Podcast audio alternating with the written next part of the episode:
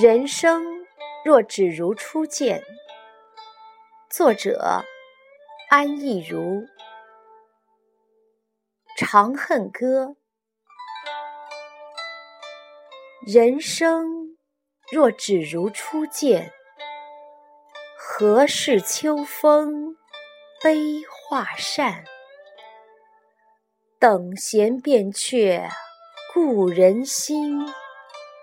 却道故人心易变，骊山语罢清宵半，夜雨霖铃终不怨。何如薄幸锦衣郎，比翼连枝当日愿。这是纳兰容若的《木兰花令·拟古绝绝词全篇》。我所念念于心的“人生若只如初见”，读到下阙，应该是从汉代走到唐朝来的时候了。那场惊天动地的黄昏恋，开始于骊山。骊山的温泉宫。李隆基最爱的地方，只是那时候他最宠的人还不是杨贵妃，所以他做了他儿子寿王的妃，他成了他的长辈，亦因此有了后来的兜兜转转。他那时候喜欢的女人是武惠妃，一个精明美貌的女人，则天女皇帝的侄子。武攸止的女儿，与很多人所想不同的是，李隆基内心对自己的祖母有着很强烈的欣赏和敬仰之心。他觉得祖母是一个了不起的女人，甚至是一位英伟的帝王。因此，他对遗传着一点。祖母和姑姑影子的武惠妃也有着强烈的好感和绵绵的情谊。开元二十五年，武惠妃病重，明皇决定去骊山过冬，第一次遇见了杨玉环。偶然的邂逅，没有火花，只是皇家一次例行的夜见而已。志气明朗的玉环。给皇帝留下了很好的印象。杨玉环有着令人着迷的青春活力，她聪明但不锐利，融融的让人很放松。对中年已过的皇帝而言，是潜在的刺激。这种需要在武惠妃死后愈发明显。孤独的大唐皇帝需要一个新鲜的女人了。像白居易说的：“汉皇重色思倾国，御宇多年求不得。”白乐天不能写明是唐皇，一来不合韵，二来纵然唐朝世风开明，终究也要有些避忌。况且时人多以汉唐并举，说汉。反而有更深长的味道。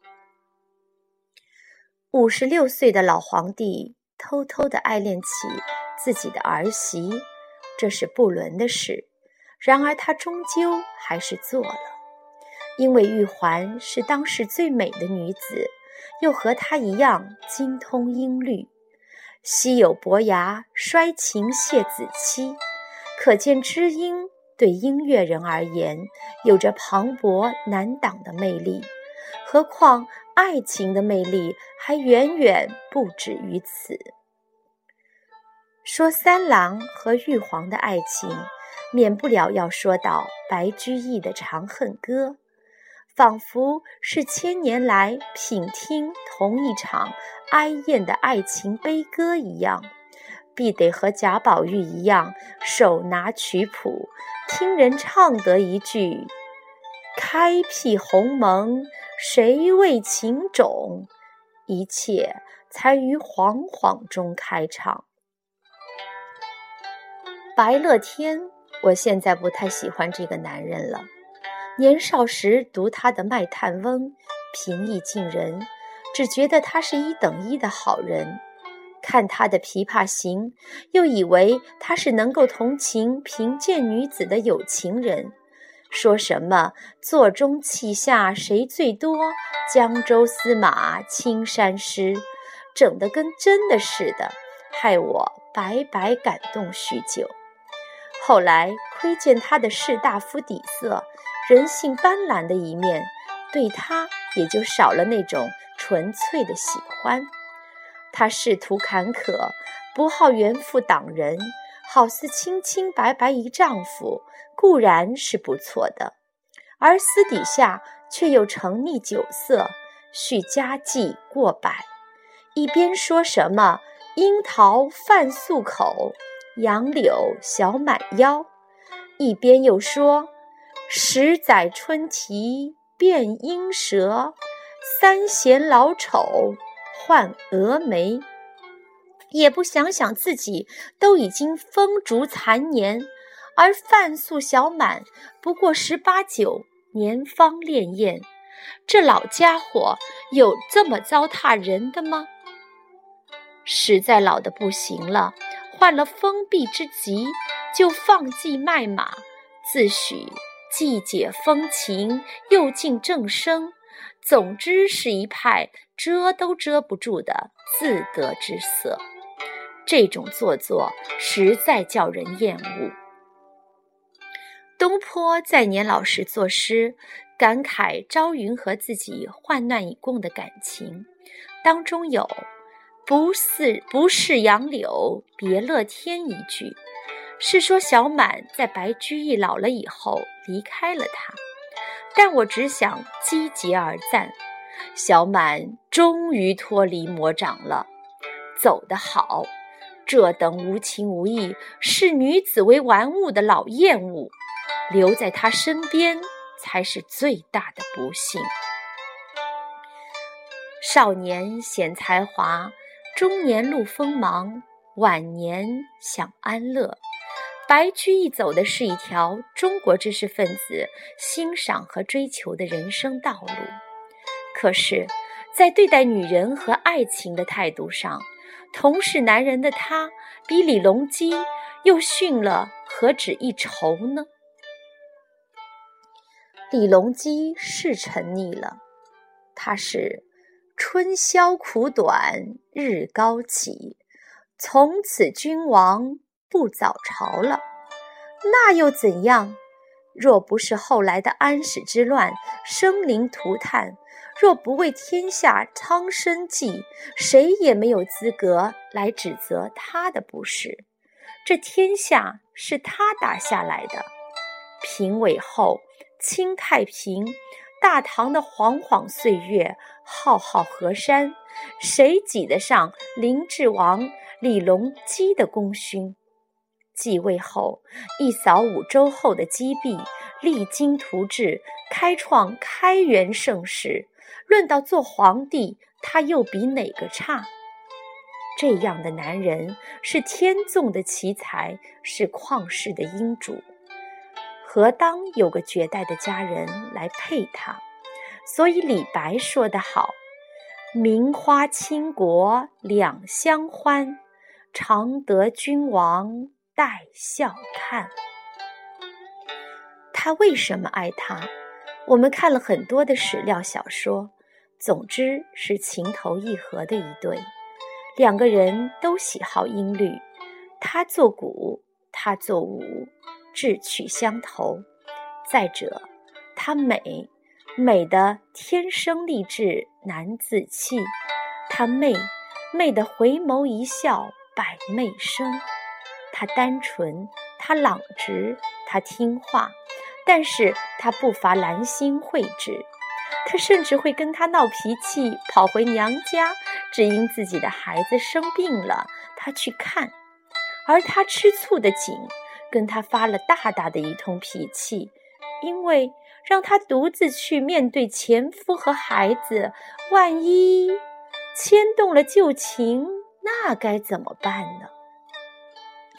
在他面前，他不再是君临天下的万乘之尊，更像个意绵绵、情切切的少年郎，多喜而多愁的有情人。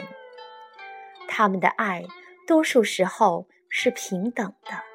卸下那些礼节后，他交呼他为三郎，我的三郎。这样温馨平等的爱，是他在别的妃嫔身上怎么也感受不到的。没有人敢毫无顾忌地招惹他，又毫无困难地让他高兴。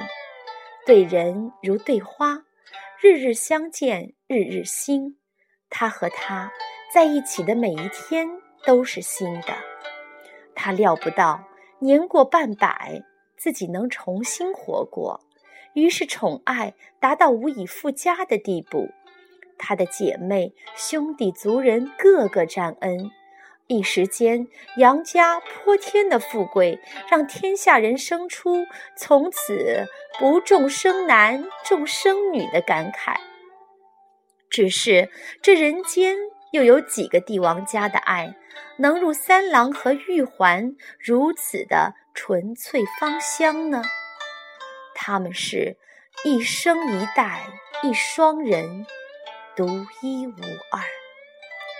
他的爱宠，他受之如饴，并不惊讶，仿佛只是应当。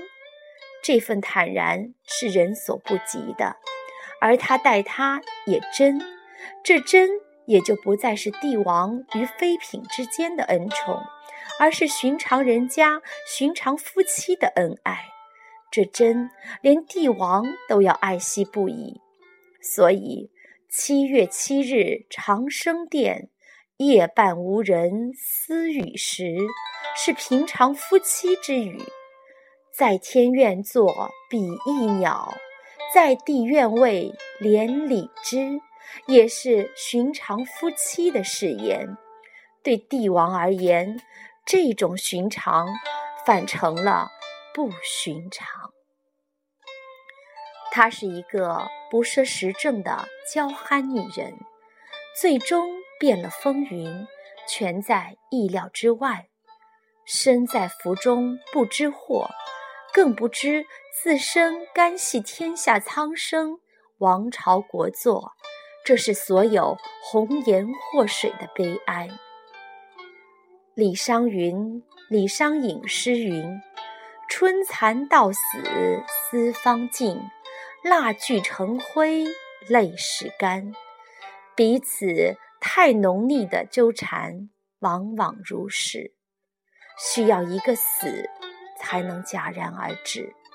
这种决裂是上天的旨意，不允许人为弥补。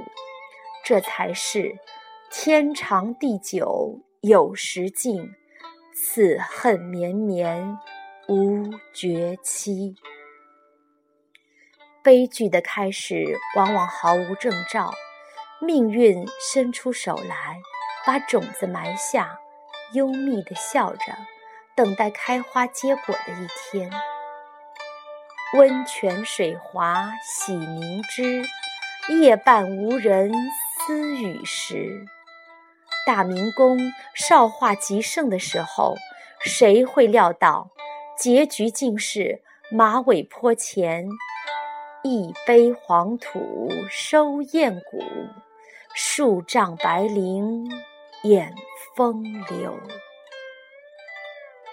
命运伸出手来，我们无能为力。有些爱要用一生去忘记，恨。一样会模糊时间。若人生只如初见，多好！他仍是他的旷世明主，他仍做他的绝代佳人。江山美人两不清，没有开始，就没有结束。